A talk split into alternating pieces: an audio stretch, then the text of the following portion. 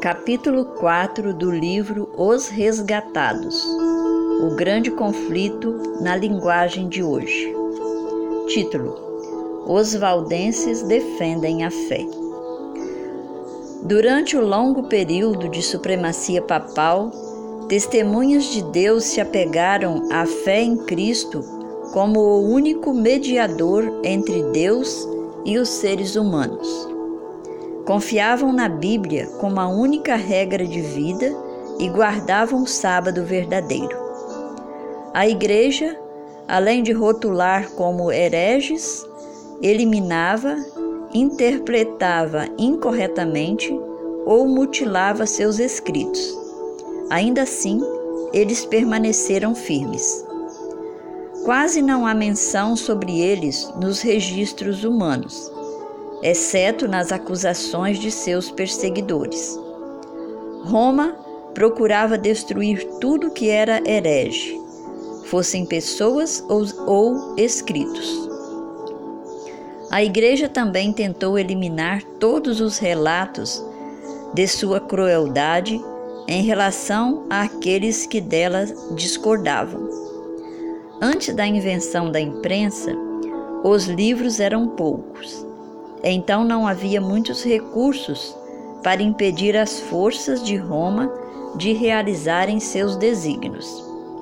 Assim que o papado obteve poder, estendeu os braços para destruir todos aqueles que se recusavam a reconhecer sua autoridade.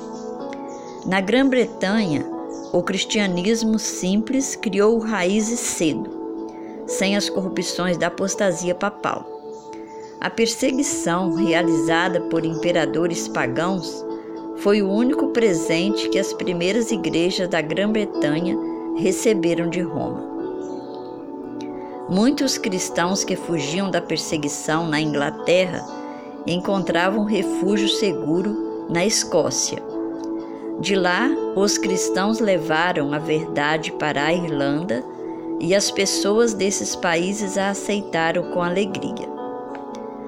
Quando os saxões invadiram a Grã-Bretanha, o paganismo assumiu o controle e os cristãos foram forçados a se retirar para as montanhas.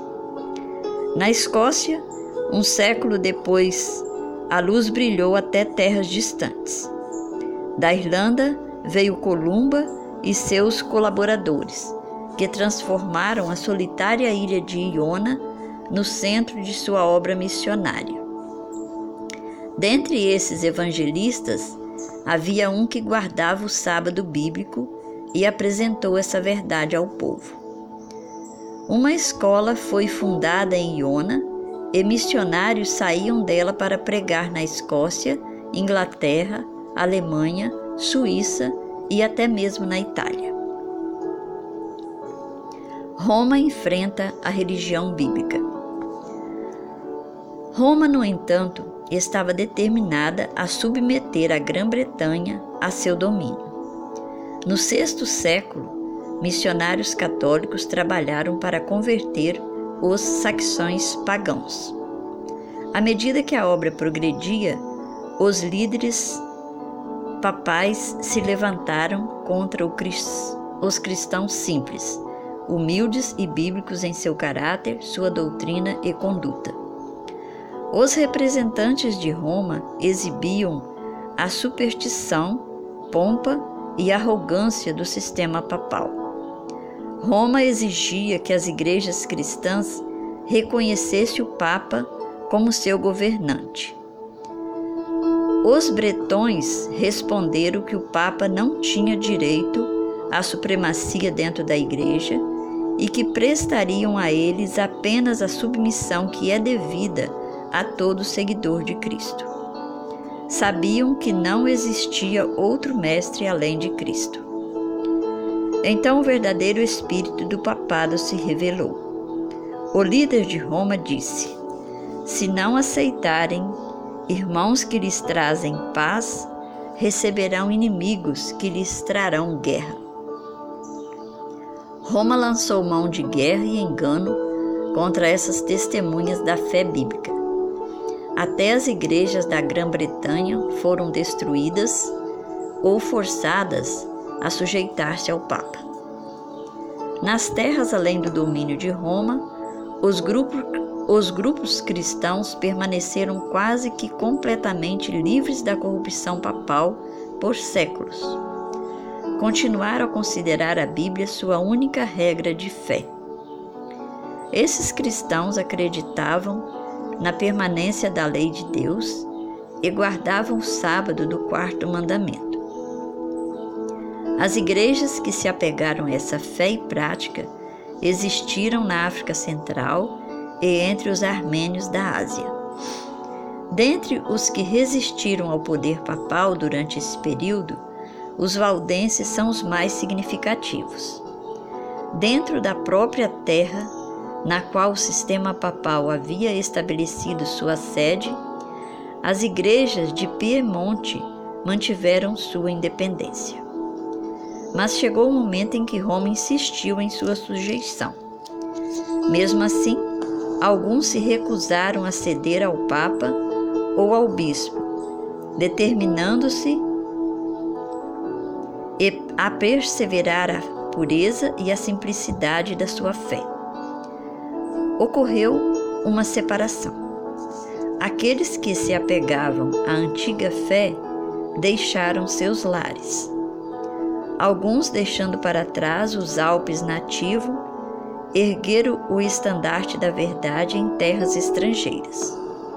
Outros se retiraram para as fortalezas rochosas das montanhas e ali conservaram sua liberdade de adoração a Deus.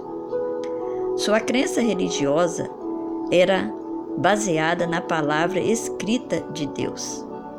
Esses humildes camponeses excluídos do mundo não haviam encontrado a verdade sozinhos em oposição aos ensinos da Igreja apóstata.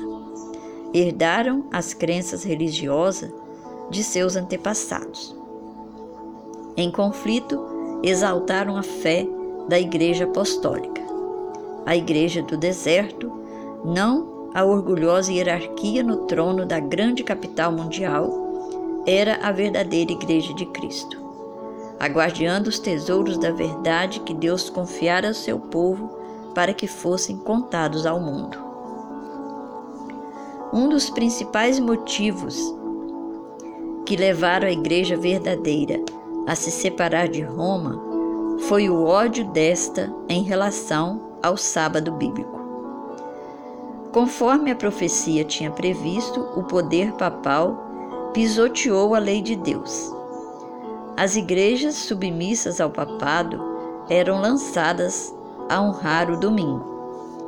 Cercados por erros disseminados, muitos dentre o povo verdadeiro de Deus ficaram tão confusos que, embora guardassem o sábado, também não trabalhavam aos domingos. Entretanto, isso não satisfazia os líderes papais. Eles exigiam que o povo rejeitasse o sábado e denunciavam aqueles que ousavam honrá-lo. Séculos antes da reforma, os valdenses tinham a Bíblia em sua língua materna.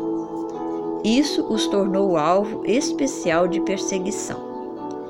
Declararam que Roma era a Babilônia apóstata do Apocalipse arriscando a própria vida, permaneceram firmes, resistindo às corrupções da igreja dominante.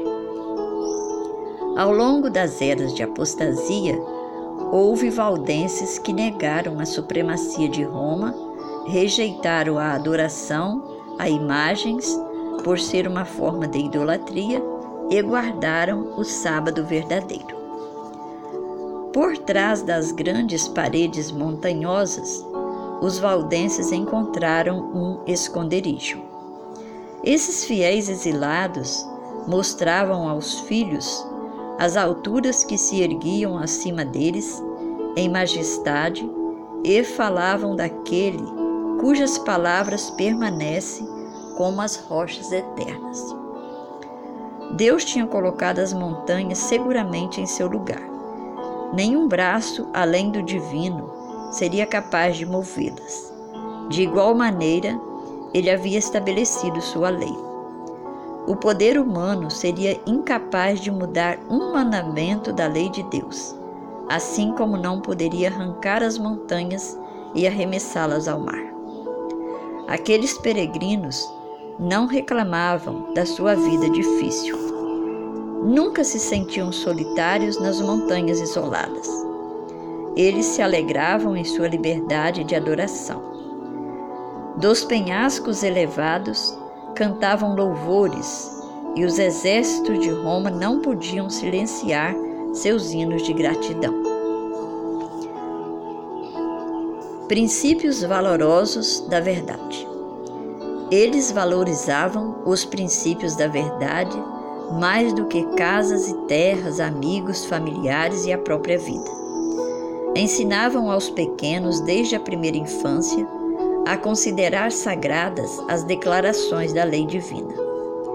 Eram raros os exemplares da Bíblia, por isso decorava suas preciosas palavras. Muitos eram capazes de recitar grandes trechos do Antigo quanto do Novo Testamento. Eram instruídos desde a infância a suportar dificuldades e a pensar e agir por si sós aprendiam a ter responsabilidades, a vigiar suas palavras e a compreender a sabedoria do silêncio.